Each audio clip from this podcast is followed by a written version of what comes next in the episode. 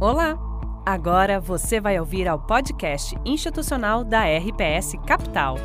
Este episódio é referente à atribuição de performance de junho e à atualização de cenário para julho, com a participação de Luiz Aires, Relações com Investidores, e Paolo de Sora, CIO da RPS. Neste episódio, contamos com a participação especial de Celson Plácido, CIO da Warren Brasil. Este material foi produzido em 2 de julho de 2021. Bom programa!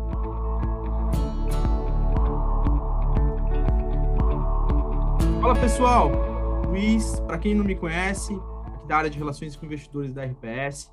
Então, mais uma vez aqui uh, na atribuição, eu falava de atribuição de performance, cenário, hoje com um super amigo, o Celson uh, da Warren. Celson, fazer a, a brincadeira aqui à parte, você já foi vendedor, já foi analista, é, sócio de, de corretora que explodiu.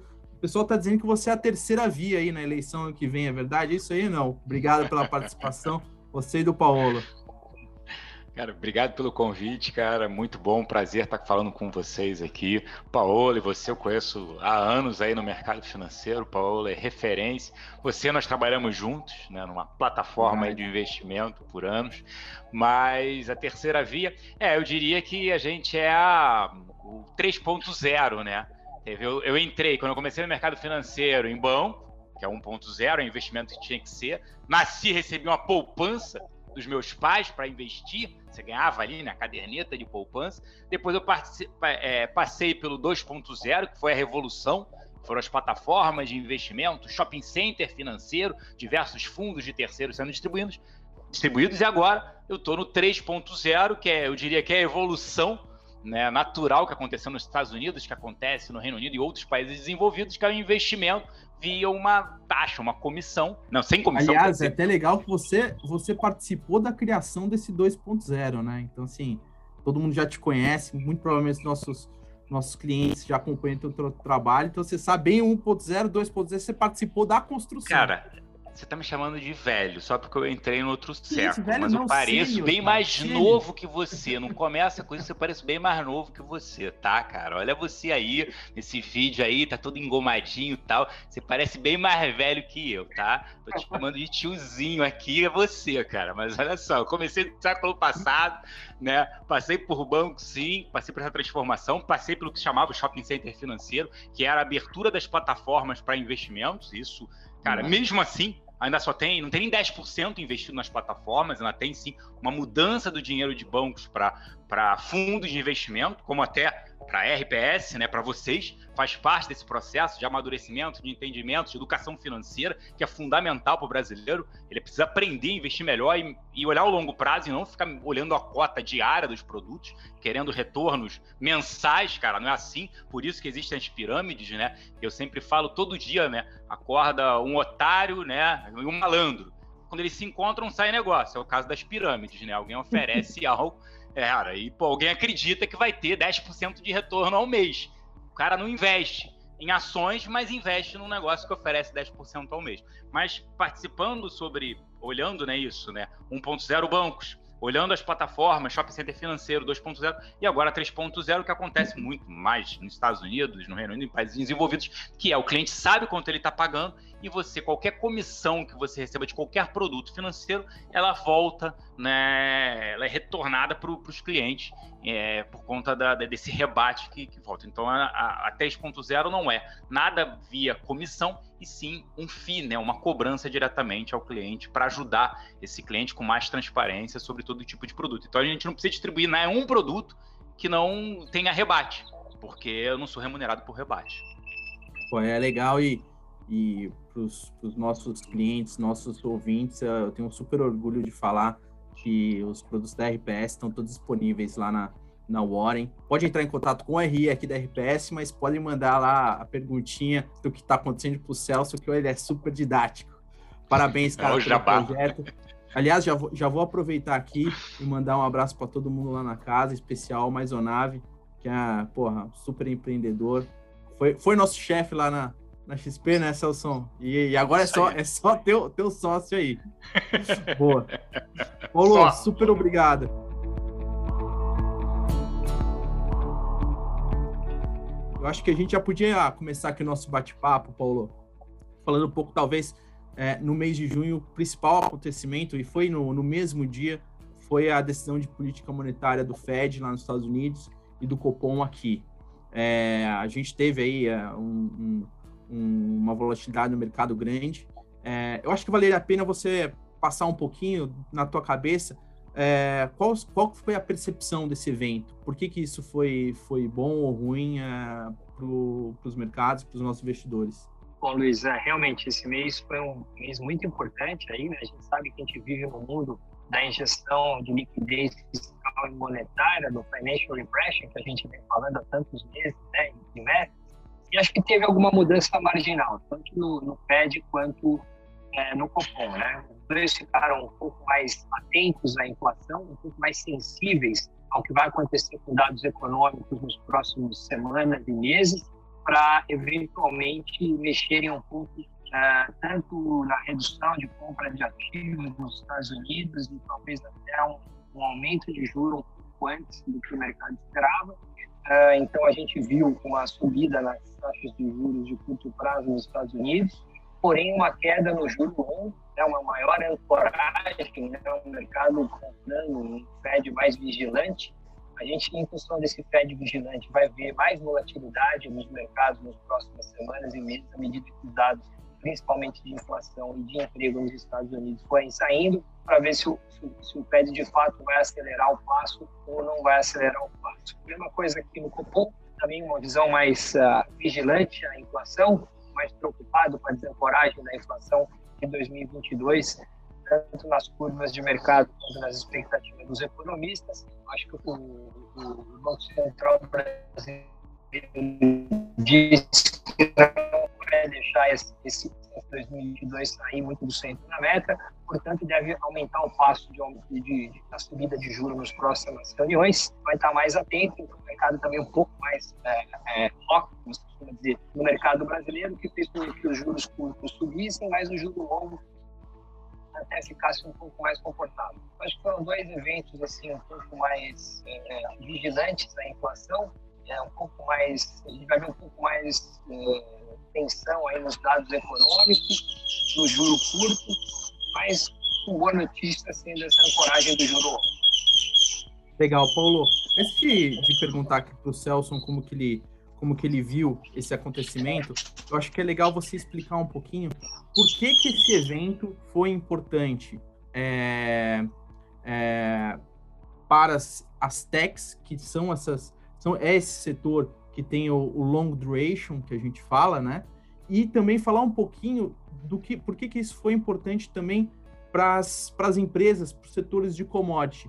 Como que isso trabalha nesses dois setores, que são setores que é, normalmente a gente tem falado bastante e a gente tem posição? Bom, o que a gente viu é que com essa ancoragem do juros, do longo, né, o 10 anos eh, fechou, né, as taxas fecharam, significa que o juro de longo prazo é menor e, portanto, as empresas que têm mais fluxos de caixa no longo prazo ganham valor relativamente. Então, a gente viu uma performance muito boa do setor de tecnologia. Tantas as empresas que têm um fluxo de caixa com duration mais longo performarem bem no mês é, de junho. A gente fez algumas mudanças de carteira nessa direção.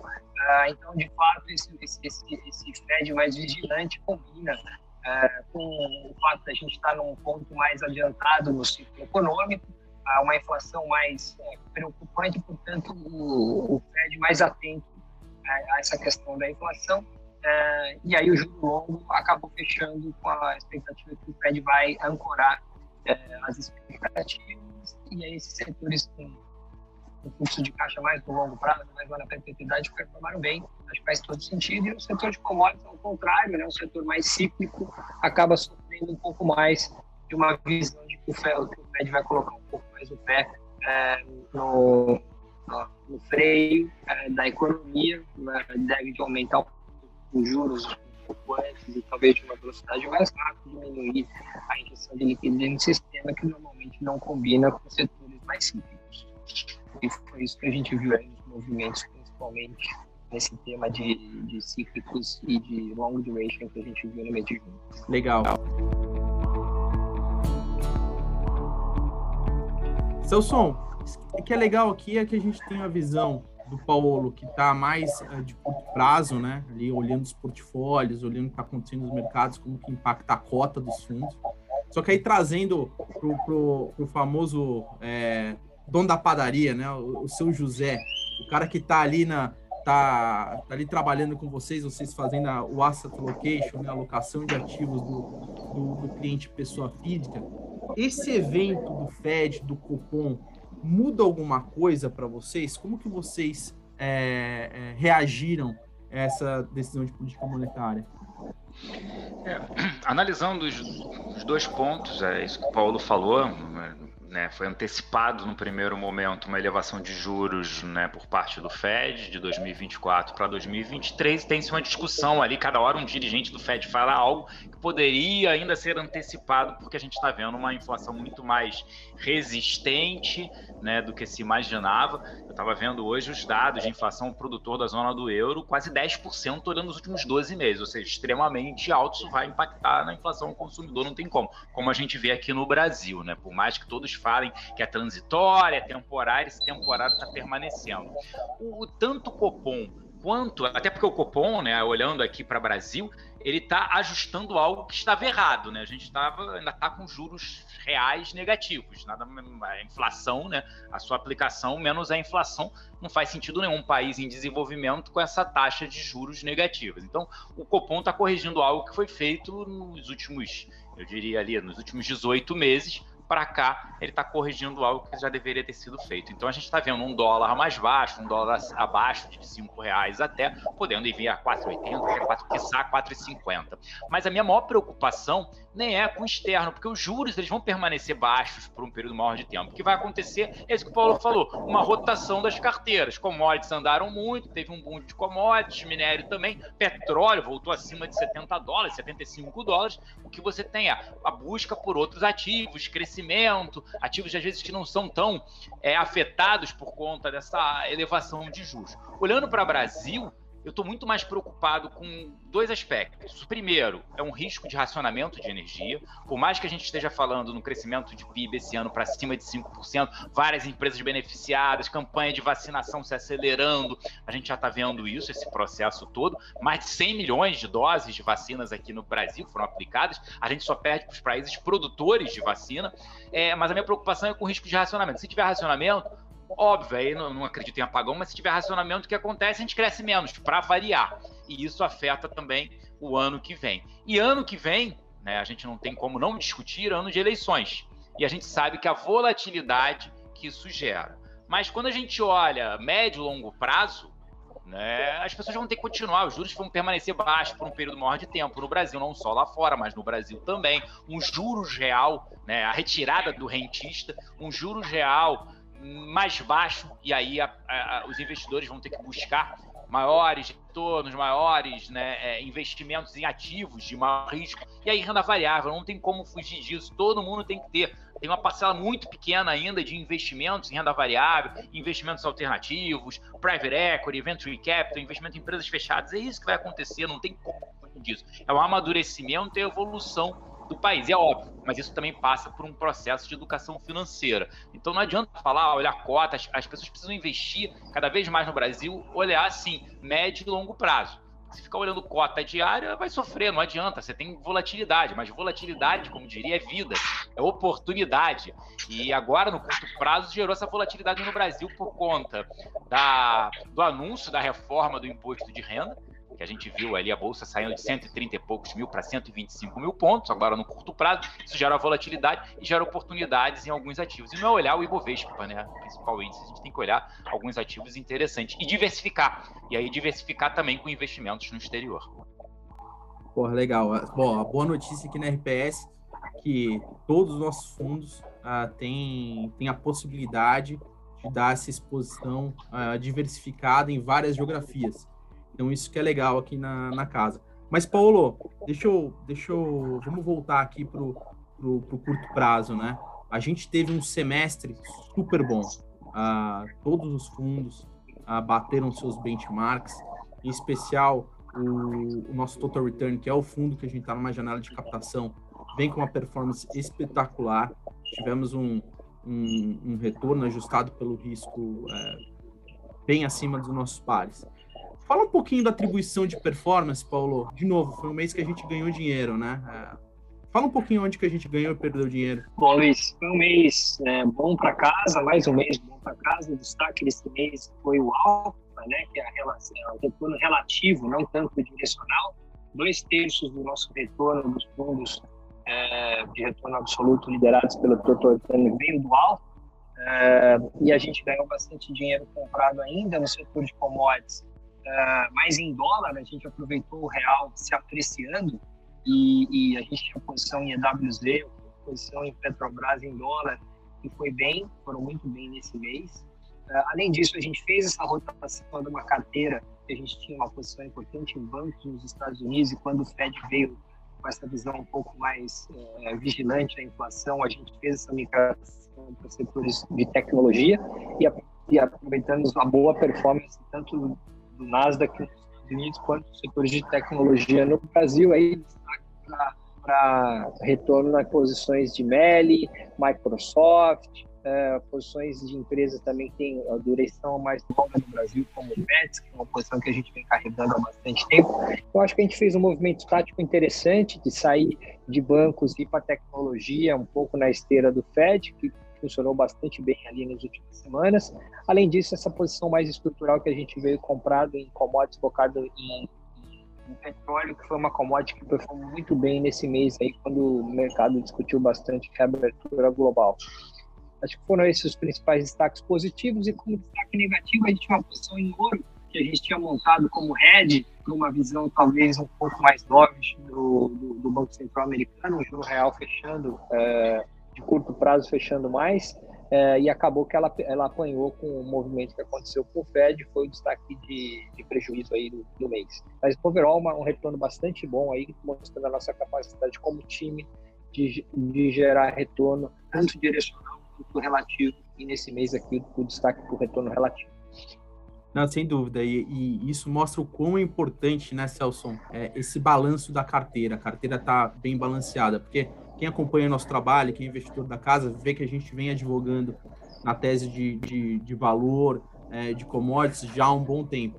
E quando teve essa reversão esse, esse mês, é, ter um portfólio balanceado fez total diferença para a gente ter entregado um, um, retorno bacana, ajustado pelo risco para o investidor. Mas aí o que seria legal, Celso, você que está falando com o mercado inteiro, está falando com os principais gestores, está olhando as carteiras, o que que, o que que você viu aí do, onde o mercado performou bem ou mal? Você acha que o mercado conseguiu ter essa relação de balanço de portfólio bacana? É, o que é interessante falar, né, que eu conheço o Paulo há anos, e o Paulo conhece como poucos a parte de commodities, tá? E eu vejo, principalmente olhando no, no mercado doméstico, muitos aqui gestores, dado que tem muita as commodities têm uma influência muito externa, né? Que é, gera uma imprevisibilidade muito grande. Você tem que olhar muito que está acontecendo lá fora, o que acontece com China, o que acontece quando você olha petróleo, Oriente Médio, problemas políticos, geopolíticos, Estados Unidos falando do, do, do programa de infraestrutura ou não, e muitos preferem não olhar, olham mais para o mercado doméstico. O que aconteceu? Os setores que mais andaram foram os setores ligados a commodities, quando a gente olha seis meses, 12 meses. E o que, que puxou o Ibovespa para baixo? Principalmente o setor financeiro, não só por conta de risco, por conta de elevação de taxas de juros, né, de taxas de, de taxação por parte do governo a, a, no, no, setor, e também porque agora com essa reforma do imposto de renda você está falando em taxar dividendos e taxar dividendos dos bancos, né, são grandes pagadores, né, dividendos de bancos tradicionais, e isso acabou pesando nisso. E viu esse ano, né, eu não gosto de falar do mês, mas esse ano, muitos gestores ainda ficando para trás em relação ao Ibovespa por conta disso, porque commodities puxou Ibovespa para cima, setor financeiro puxando Ibovespa para baixo. E a gente viu também no ano passado né, é, muita gente ainda acreditando no momento de valor, e aí você teve um, um primeiro momento que os setores ligados a e-commerce andaram muito e shopping sofreu muito conta dessa, dessas restrições de mobilidade. Muitos gestores demoraram um pouco para se adaptar e entender o que estava acontecendo. Por isso que eu acho bem interessante quando vocês falam que vocês fazem uma gestão de valor, mas também vocês fazem uma parte de vocês, né, do, do, da carteira, é analisar também as oportunidades de curto prazo. Isso é muito importante, aliás. Eu acho que não, não, não, não é para estar tá só de um lado nem só do outro. Eu acho que o meio termo, o equilíbrio, um percentual da carteira ali para analisar as oportunidades, entender o cenário e fazer mesmo o trading é muito importante na carteira. Mas quando eu olho, eu vejo muitos clientes ainda reclamando que a, a gestão como um todo ela vem perdendo para o principal índice da bolsa. Isso por quê? Porque alguns ativos que estão andando, que têm peso no índice, uns estão puxando para baixo, setor financeiro, e as commodities puxando para cima. E muitos gestores aqui acabaram não investindo, não pegando essa pernada melhor de, de gestão. E aí muitos clientes ficam olhando assim: peraí, o que está acontecendo, Celso? Por que, que aconteceu isso? E aí o problema é olhar o mês, né? O cara não olha a foto toda. A gestão olhando, né? O pessoal mesmo, né? Fala isso, grandes gestores falam isso, que é, pô, você tem que olhar, é uma maratona, não é uma corrida de 100 metros. Você tem que, em alguns momentos, sobreviver, em outros você vai ganhar dinheiro. Mas se você não passar pela tormenta, pelo problema e não sobreviver, vai te matar. Então, você, em alguns momentos, você tem que ter o, o, retorno recorrente e pensando sempre no longo prazo. Então, infelizmente, muita gente olha, perdeu a oportunidade porque não investiu em março e abril do ano passado e a bolsa subiu muito. Aí as pessoas perguntam se tem agora oportunidade. Sim, tem diversas oportunidades, acho extremamente interessante ativos né, de renda variável, ativos ligados a um risco maior. Maior risco, maior retorno. Sem dúvida. E aí eu acho que eu faço um paralelo aqui que é a beleza uh, do nosso total return, né, do nosso nosso principal multimercado porque assim, a gente tem um time super parrudo que a gente veio montando ao longo desses oito anos. E aí a ideia, como o Paulo vem fazendo brilhantemente ao longo desse período, é a gente tem lá um time top-down, a gente tem um time é, bottom-up, a gente tem um time de alfa global, a gente tem um time que faz análises quantitativas. E a ideia é que, ao longo do tempo, é, esse balanço do portfólio vá tendo uma relação risco-retorno bacana. Então, é, talvez a, a, grande, o grande segredo aqui da, da gestão, se eu, se eu puder dizer, é ter um time parrudo para pegar essas diversas mudanças de cenário e entregar uma relação risco-retorno legal. Bom, Paulo, vamos olhar. Então, a gente acabou o primeiro semestre, né? Fomos super bem. É, tivemos naquele famoso é, um pouco de sorte, um pouco de competência entregamos um retorno bacana para o investidor. Só que agora a gente está entrando no segundo semestre, né? É, teve essa ação do Fed, é, teve essa, essa guinada uh, do cupom aqui no, no Brasil. Como é que está a cabeça olhando o segundo semestre de 2021? Como que você está pensando a alocação de, de risco? Bom, Luiz, a gente, assim, eu acho que eu concordo bastante na visão de que o juro vai continuar baixo no mundo por um longo período de tempo. Uh, o Celso tem razão nisso, então tem que estar comprado, tem comprado ativo real. Eu acho que isso não muda estruturalmente. Mais hora um pouco menos, mas acho que não vai fugir de ter uma carteira com bastante exposição ativo real e aqui claramente o setor é, de ações, tanto no Brasil quanto fora do Brasil. Acho que o primeiro ponto a gente continua deve continuar com a visão net comprada em todos os fundos ao longo do semestre. O que a gente o que a gente está fazendo é o seguinte: a gente percebe que a economia global está mais com cara de meio de ciclo do que de início de ciclo. Os Estados Unidos a derivada do crescimento já é um pouco para baixo, China também. Então é hora de ter uma carteira mais equilibrada. A gente passou por esse semestre com uma carteira muito muito cara de early cycle, né? Commodities, setores industriais, até setores é, domésticos cíclicos de reabertura nos Estados Unidos e também na Europa. Acho que a gente está fazendo um pouco de mudança nessa parte. Então, saindo um pouco dessa visão mais cíclica, tanto nos Estados Unidos quanto na Europa, e uma visão um pouco mais de meio para late cycle, e aí claramente aumentando essa exposição estrutural a empréstimo, mais ligados ao setor de tecnologia, dependem um pouco menos de PIB, dado que a gente acha que muito da expectativa do que vai acontecer no segundo semestre já está precificado, já está nas posições dos analistas. Então agora é uma hora de subir a barra de qualidade na carteira, então mesmo sendo uma empresa mais cíclica, preferir aquela que é mais líder, aquela que tem menos risco de decepcionar os resultados dos próximos trimestres. Então, por um lado, essa, esse balanço de uma carteira um pouco, uma cara um pouco mais de mid-cycle, com mais exposição em tecnologia. Por outro, a gente tem uma visão estrutural otimista de commodities. Uh, a gente acha que o mundo está passando por essa dinâmica de social-democracia, maior renda para a classe C e D no mundo todo, maior presença dos estados em projetos de infraestrutura, em distribuição de renda, e essa turma da classe C e D consome mais como percentual da sua renda e consome mais commodities. Então, a gente acha que a demanda de commodities vai seguir bastante forte nos próximos trimestres e provavelmente anos. Essa dinâmica um pouco mais é, idiosincrática do mundo de commodities, que está associada à política fiscal global e a oferta não tem. Né? O mundo da velha economia investiu muito pouco nos últimos anos, é, setores de mineração, siderurgia, mesmo setor de petróleo, que a gente acha que vai ter pouca resposta de oferta ao estímulo de demanda que a gente tem e, portanto, a gente vai ver preços mais altos no longo prazo. Junto com isso, com essa visão estrutural de commodities, a gente sabe que é um dos setores mais baratos ainda globalmente? Tanto no Brasil quanto fora do Brasil.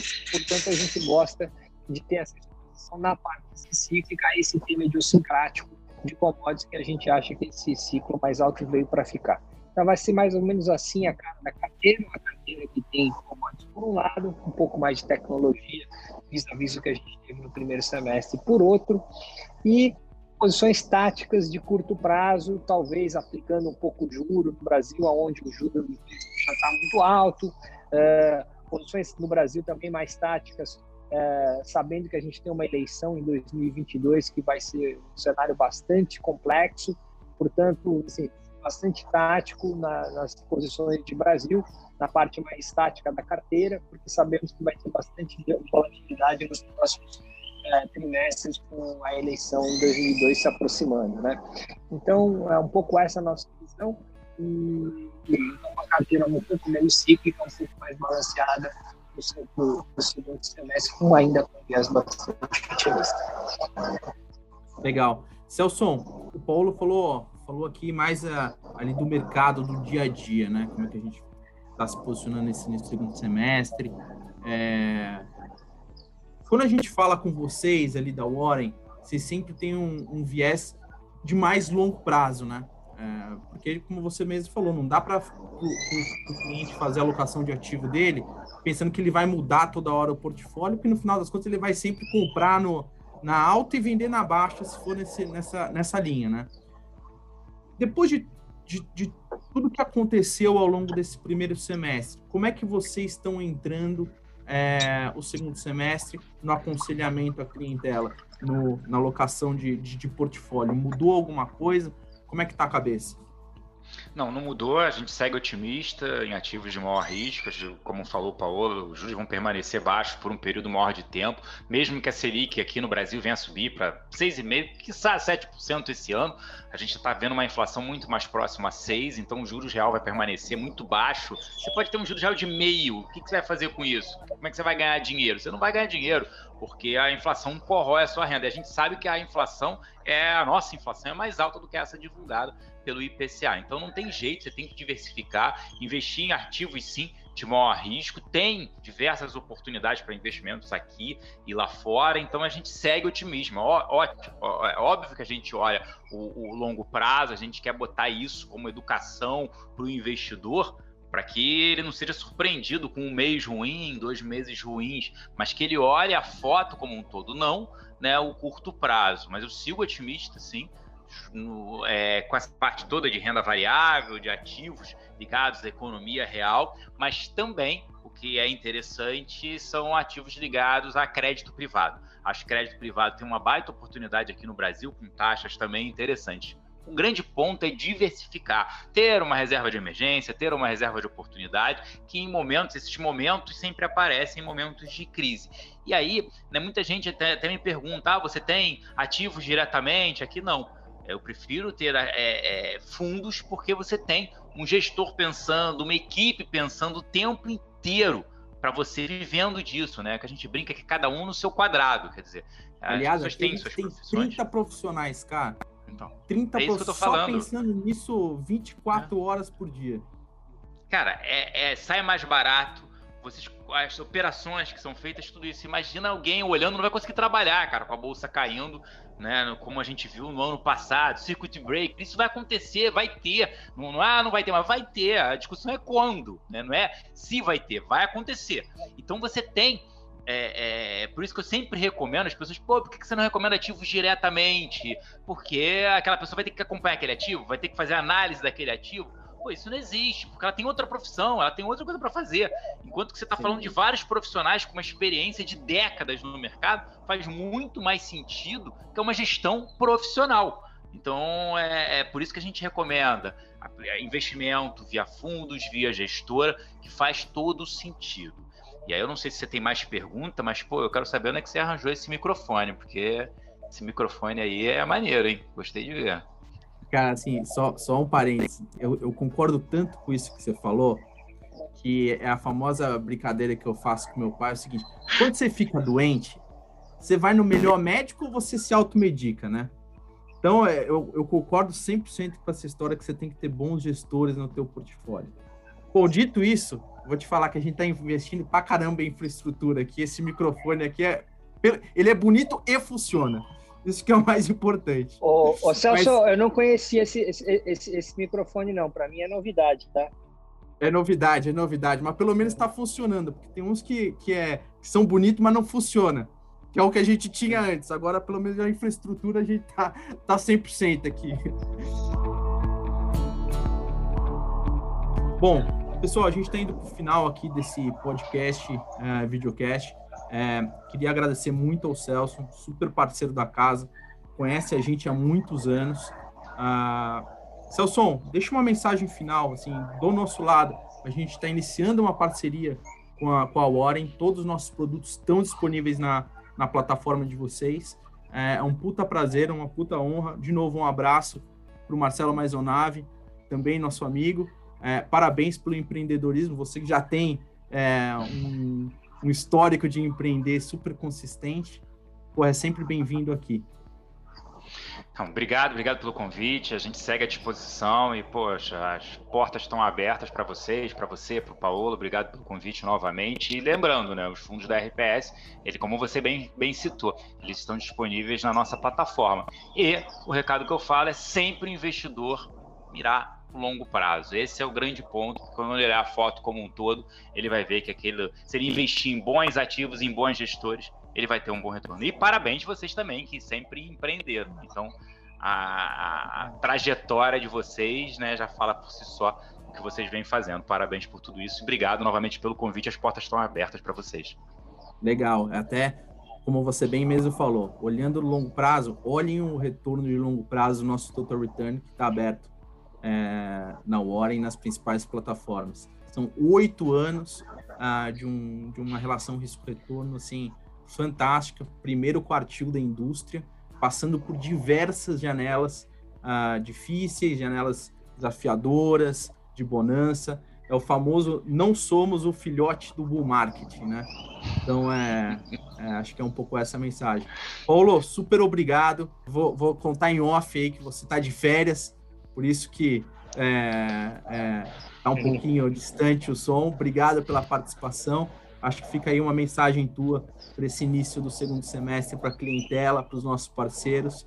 É, por que, que deve confiar no nosso trabalho? Bom, eu que, que agradeço aqui. É sempre bom estar falando com o Celso, que é um craque aí no mercado financeiro. Não que fica para a entrada desse semestre é é uma mensagem otimista. É, eu acho que o ano de fundo é esse juro baixo que vai permanecer. Vamos viver um período mais desafiador, com certeza. A parte mais fácil foi, que é o início dele. Nós estamos numa parte um pouco mais madura do ciclo global, vai ter mais vol. O Fed disse que vai trazer um pouco mais de volatilidade para o mercado, porque vai estar mais atento aos dados econômicos uma carteira mais balanceada, ela tinha muito cara de cíclico, cíclico, ciclo, early cycle, é, nesse, nesse período do primeiro semestre. Eu acho que é um segundo semestre que traz um pouco mais desafio nessa leitura do ponto do ciclo nos diversos diferentes é, é, geografias do mundo. Vai ter região que está num período mais centro do ciclo, tipo o Brasil, uma parte mais adiantada lá na China e nos Estados Unidos. Então, vai ser um período com mais volatilidade. Tem que escolher bons gestores que sabem navegar esse período um pouco mais volátil, que provavelmente a gente vai viver no segundo semestre. Tem a questão da eleição do Brasil 2022 que vai entrar nas discussões aí mais para o final do ano, que vai também vai trazer bastante volatilidade.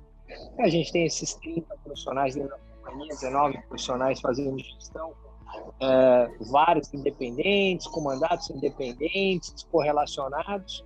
Lembrar que a casa sempre performa bem é, em períodos mais desafiadores de mercado e estamos super preparados, tanto institucionalmente, quanto em processos, quanto em time, para encarar, encarar, os desafios que vem pela frente. E, de novo, estamos com uma janela interessante de captação no total return, esse produto que deu 16% de retorno ao ano durante oito anos, bateu a bolsa quase é, em 7% ao ano nesse período, bateu o CDI em mais de 7% ao ano durante esse período, e ele está aí disponível para os novos investidores de plataforma poder aproveitar o que a casa tem de melhor.